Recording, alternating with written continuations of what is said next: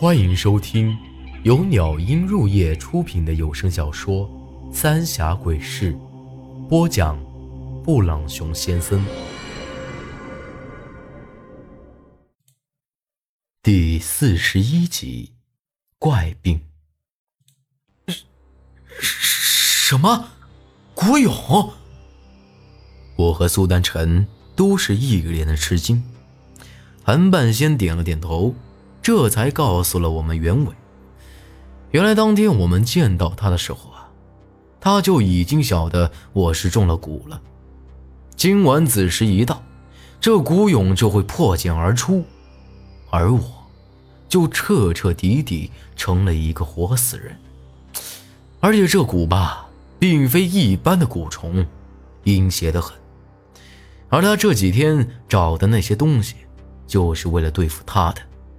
用他的话来说，这就叫做以毒攻毒。我思前想后，能给我下蛊的人，除了爷爷，也没别个了。可转念一想，又觉得有点不对劲儿。当初那假铁柱子就说过，要不是不能伤了我这身子，我早就死了。同样是鬼门的人。可爷爷为啥子要给我下蛊呢？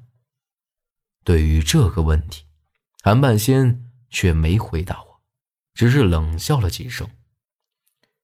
我又问他为啥子之前不肯救我，但突然又对我这么好，救了我的命。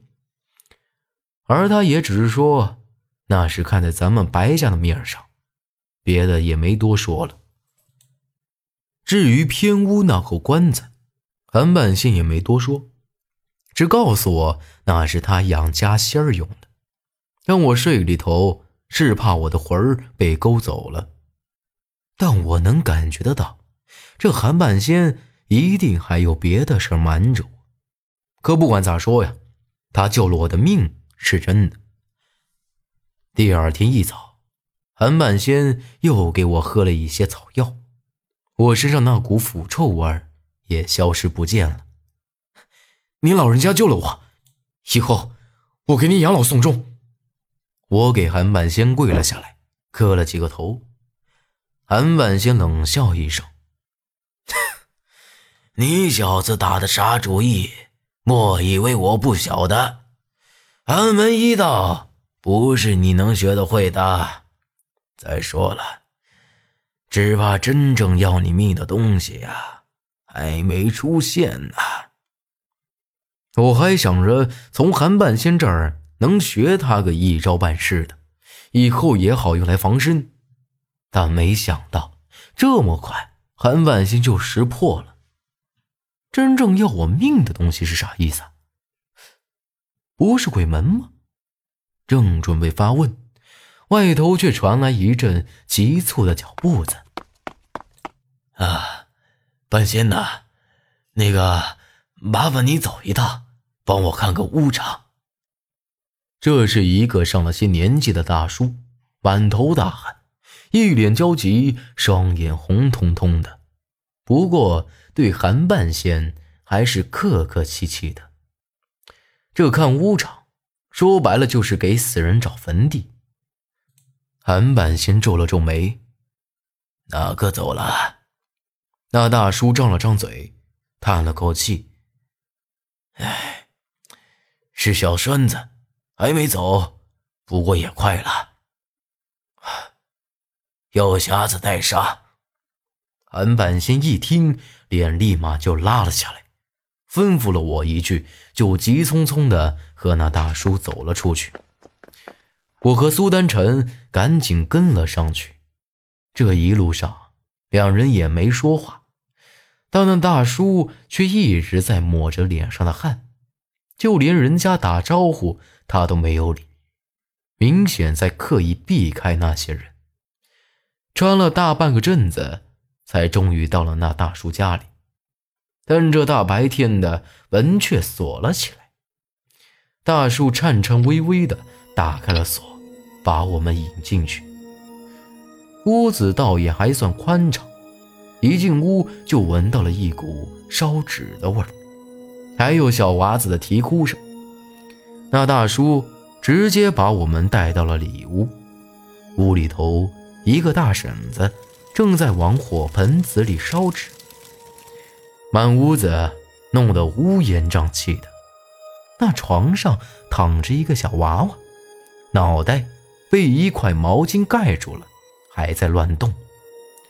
那大婶儿一看韩半仙进来，就赶紧让开了，不住的哭了起来。韩半仙看了看四周，走到床前，将那毛巾给揭开。这一揭开，我和苏丹成都惊叫了一声。这小娃娃顶多也就两岁。但他脸上的皮却是皱巴巴的，眼眶都凹陷了进去，眼睛也浑浊的很，比韩半仙看起来都老。咋回事啊？韩半仙看了一阵子，才开口问那大叔。那大叔抹了抹眼泪，摇了摇头。昨个晚上，小双子忽然一个劲儿的笑。像是有人在逗他玩一样，还一直指着门口，嘴里喊着“姐姐”。这小娃子火焰低，估摸着呀是撞了不干净的东西了。我就在外头烧了一些纸，说了些好话，他也就好了，睡得也好了，我也就没放在心上。可今儿个早上起来一看，他就……一听这话。我不由得倒吸了一口凉气。他肯定是看到了啥不干净的东西，但这一夜之间就老成这样，也着实吓人的很。等我走了，找个僻静的地儿烧了吧，多烧点纸。韩半仙叹了口气，摇了摇头。就在这时，那小双子的哭声突然停了。韩半仙朝大叔点了点头，领着我们出了门，但一直都皱着眉，一副心事重重的样子。走了一阵，韩半仙突然停了下来，转身就朝大叔那儿赶。这大叔刚抱起那娃的尸体出门，韩半仙一把将他抓住。左哥，去过什么地方啊？那大叔皱了皱眉头。点了点头。昨个也没去啥地儿，就去给他爹妈上了几炷香。咋？这娃子没烧了，用石头压着，沉江里头去。韩半仙没等他说完，就急匆匆的出来了，着急忙慌的朝着药铺子里赶。我和苏丹晨也不晓得这韩半仙是咋了。刚才还说火烧的，这会儿又要那大叔改用水葬了。路上问他，他也没说，但看得出来是出了大事了。回到药铺子，韩万先着急忙慌的就直接打开了偏屋的锁头。这一看，我才发现那口不起眼的棺材。不见了，这到底咋回事啊？我也有些着急了。这偏屋可是一直锁着，就这么一个门，根本就没的地方可以进去。可这锁也没撬，但这棺材就好像凭空消失了一样。韩半仙倚着门直接坐了下来，怕是。要出大事了！看来真是他回来了。谁来了？我赶紧问道。看韩半仙这样子，似乎很怕那人一样。而且这棺材对他来说肯定也是至关重要的东西。但韩半仙只是将我上下打量了一番，叹了口气，没说话。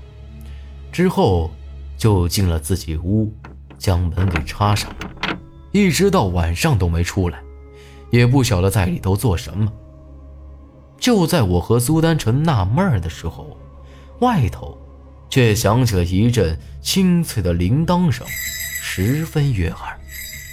之后，就见得一个女人走了进来，看样子比苏丹臣大不了多少，穿着一身红衣，腰里挂着一串银铃铛，撑着一把鲜红的油纸伞，那樱桃小嘴儿也是鲜艳欲滴，母子呢长得十分俊俏。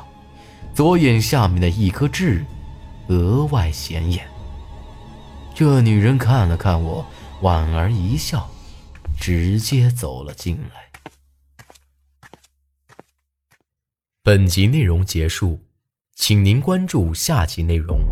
我是布朗熊先生，咱们下期再见。